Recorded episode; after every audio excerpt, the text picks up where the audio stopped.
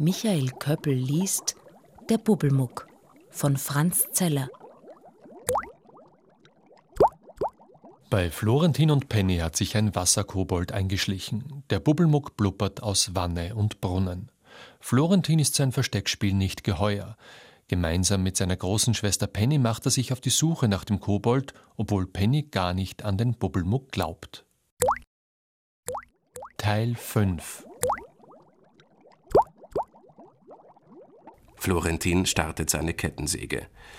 Da sie sehr leise ist, macht er das kreischende Kettensägengeräusch selber dazu. Ich werde den Baum umschneiden, damit Bonifaz ein für allemal versteht, dass ich der Einzige bin, der hier lange Nasen zeigt. Penny tut zwar noch das Knie vom Sturz weh, aber jetzt muss sie lachen. Ja, ja, Florentin, probier's nur. Eher ist Bonifaz ein Löwe, als dass du diesen Baum fällen kannst. Florentin tut, als hätte er nichts gehört. Er setzt seine Kettensäge am Stamm des Baumes an. Das Kettensägengeräusch wird lauter. Aber nichts passiert. Also kreischt er noch heftiger, weil lautere Kettensägen erfahrungsgemäß auch stärker sind. Wieder nichts.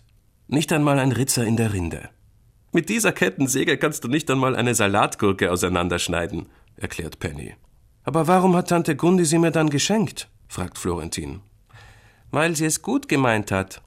Dass die Großen es immer gut meinen müssen, murmelt Florentin und lässt die Plastiksäge fallen. Bonifaz hält sich währenddessen den Bauch vor Lachen. Penny hat eine Idee. Riechst du das? fragt sie Florentin und macht eine ganz schmale Nase. Florentin schüttelt den Kopf. Das ist Bonifaz.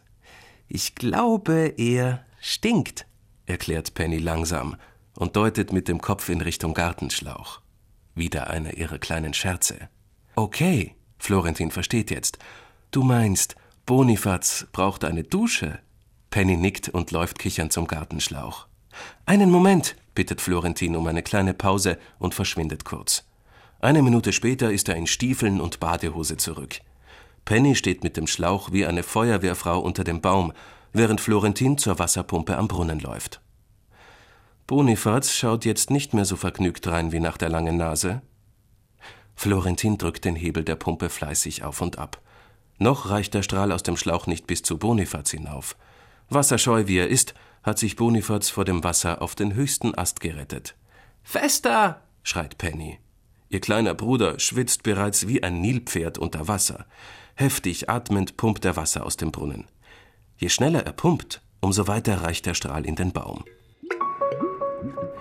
Gerade als Bonifat seine erste Dusche abbekommt, hören Penny und Florentin abermals das Geräusch, das sie schon den ganzen Tag beschäftigt.